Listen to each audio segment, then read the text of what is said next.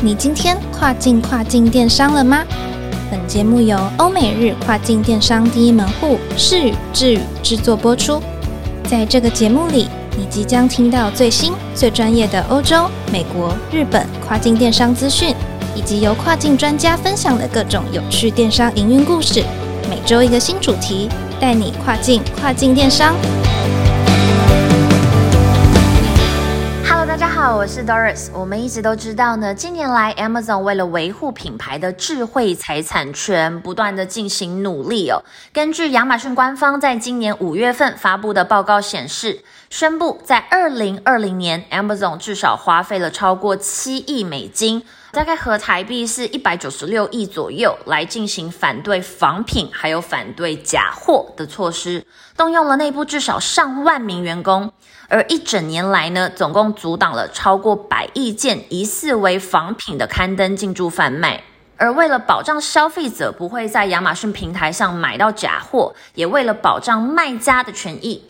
卖家呢，可以通过申请品牌注册来对仿品的上架进行提前截胡的动作。而在亚马逊官方的努力之下呢，卖家也相当的配合哦。至今呢，已经有超过几十万个商标申请注册在 Amazon Brand Registry 上面了。而这么重要的品牌注册，今天就要马上来跟大家分享。要怎么注册呢？注册要进行什么准备呢？拥有品牌注册将会拥有什么优势呢？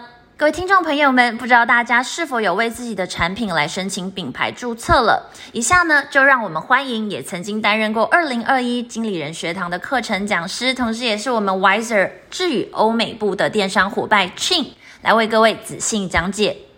Hello，大家好，我是 Chin，目前任职于智宇的欧美电商部门。今天就由我跟大家分享亚马逊的品牌注册相关小知识吧。首先来跟大家分享品牌注册是什么，再来跟各位分享品牌注册具体可以拥有的多种卖家专属功能，提供各位更轻松便利的去检视自己的品牌绩效。想要更加了解的听众朋友就继续听下去吧。首先要来介绍什么是品牌注册。品牌注册呢，它可以保障品牌卖家。防止品牌遭到仿冒侵权，以及获得品牌保护、品牌遭仿冒违规通知等。另外啊，卖家也可以在品牌注册后，在亚马逊上打造独有的品牌馆，提升品牌的公信度。因此，可以说是使用品牌注册，将有助于你的品牌有效的去提升竞争者进入的门槛哦，创造品牌在亚马逊平台上独有的优势，而且还能够降低你好不容易带进的流量产品页面却被侵权的风险。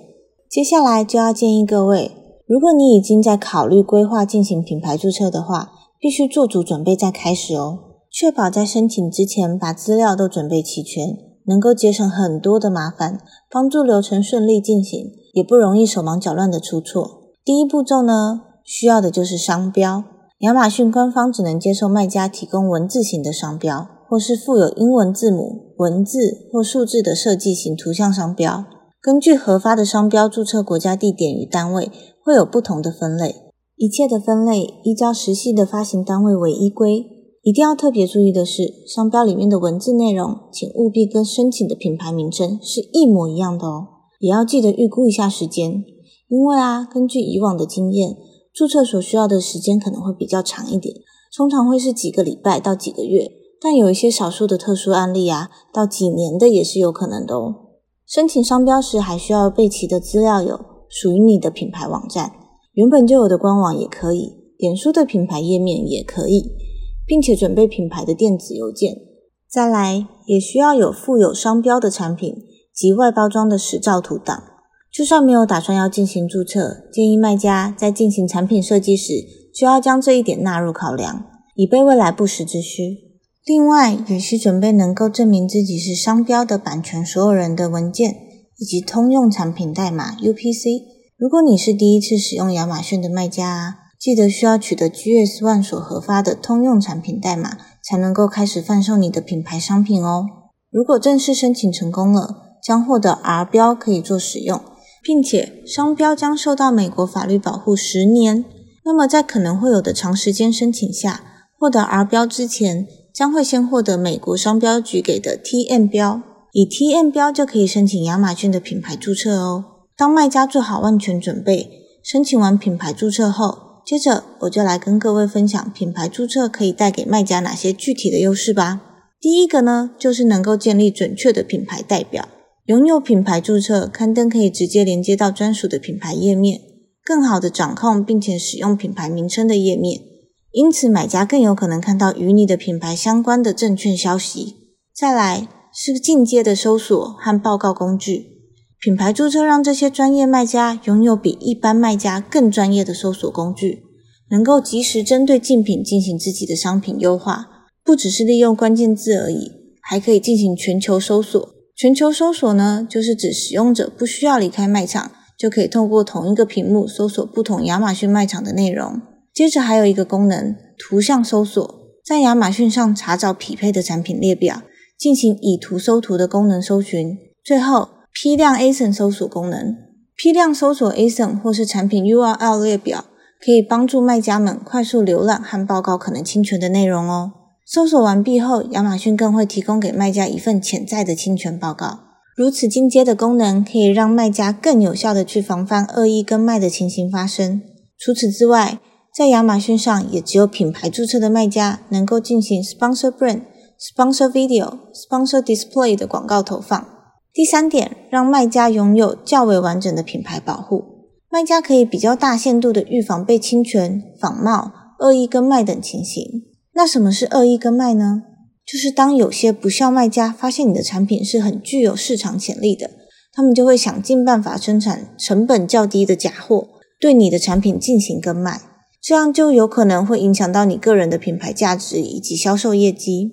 这时，如果你拥有品牌注册，并且能够提供给亚马逊关于你的品牌的知识产权越多，就越能保护品牌。比如说，有其他卖家在你的品牌没有生产或是经销的地区销售产品，或是在标题中错误的去使用你的品牌商标用语，这些都可以和亚马逊进行声明，保障自己的品牌权益。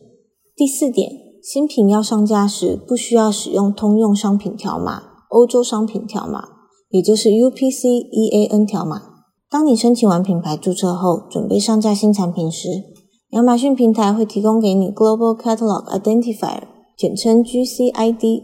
这是一串独一无二的十六码因数混合的代码，是亚马逊平台用来辨别跟卖的证据，可以保障自己的品牌权益。也可以这么说，除了新卖家申请完品牌注册开始上架商品可以从中获益外，如果你是旧卖家，申请完品牌注册之后，所上架的新商品也可以享有这种服务。虽然在之前的商品上架时都必须提供给亚马逊商品的 UPC 或是 EAN 条码，但在申请了品牌注册后，可以省下购买条码的费用，直接向亚马逊索取 GCID，预防跟卖。